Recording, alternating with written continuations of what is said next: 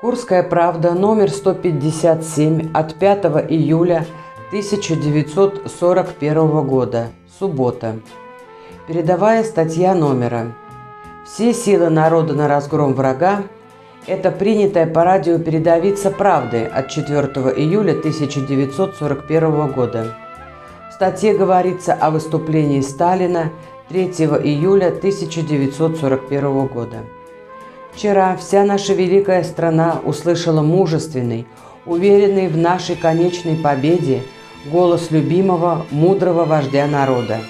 Товарищ Сталин дал боевую программу действий всему советскому народу.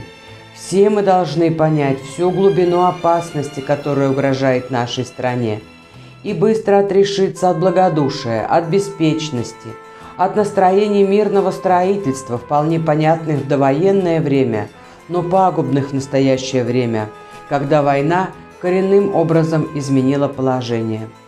Статья призывает «Исполним наш гражданский советский долг, подымемся все как один на защиту нашего правого дела». Сводки Советского информбюро сообщают о боях на Бобруйском, Ровенском и Тарнопольском направлениях. На Двинском направлении наши войска отступили – как сообщается в сводке, отошли на следующий рубеж. В сводках говорится о многолюдных митингах на предприятиях и в колхозах, посвященных речи Сталина, о добровольцах, уходящих на фронт, о героических поступках на фронте и в тылу. В вечерней сводке было такое сообщение. Лживая германская пропаганда ежедневно распространяет измышления и небылицы – о фантастическом количестве пленных, якобы захваченных немцами, и не менее фантастические данные о потерях советских войск танками и самолетами. В сводке утверждается, что потери немцев убитыми и ранеными достигают не менее 700 тысяч человек. Но нет в сводках сообщений, сколько наших бойцов убиты, ранены, попали в плен, а про гибель мирных жителей – нет даже упоминания.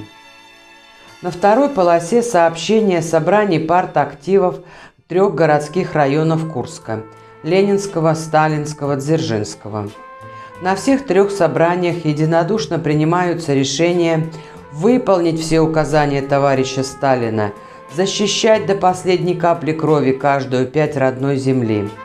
Боевые задачи неизменны. Колхозницы на жаткие лобогрейки – Станочники, овладевайте слесарным делом. Организуем краткосрочные курсы медсестер. Из действующей армии информация ТАСС. Бой за переправу. Третья полоса мало чем отличается от второй полосы. Статьи «Будем еще самоотверженней трудиться», «С удвоенной энергией», «Патриотизм железнодорожников», «Нытикам нет места в наших рядах», только на этой полосе большая фотография с митинга рабочих и служащих Курской обувной фабрики, посвященного выступлению товарища Сталина. Жаль, что на старом газетном снимке не очень отчетливо видны лица людей, а те, кого можно рассмотреть, очень напряжены, расстроены. Есть на полосе стихотворение Андрея Арсенова, посвященное войне. «Постоим со славою за отчизну милую, и война жестокая станет псам могилою. На четвертой полосе решение исполкома Курского горсовета депутатов трудящихся от 4 июля 1941 года об усилении охраны города и решение об укрытии населения при воздушных налетах. Этими решениями усиливались меры по маскировке города – Запрещалось ловить рыбу ночью с 20 часов до 5 часов утра. Запрещалось вывешивать на ночь светлое белье. Остановка табора в пределах городской черты также запрещалась. Международные новости посвящены военным действиям. И главное – отклики иностранной печати на выступление по радио товарища Сталина – Эту речь на многих иностранных языках печатали различные зарубежные газеты, передавали радиостанции.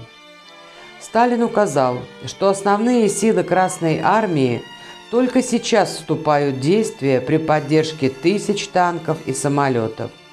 СССР располагает огромными силами и вооружением.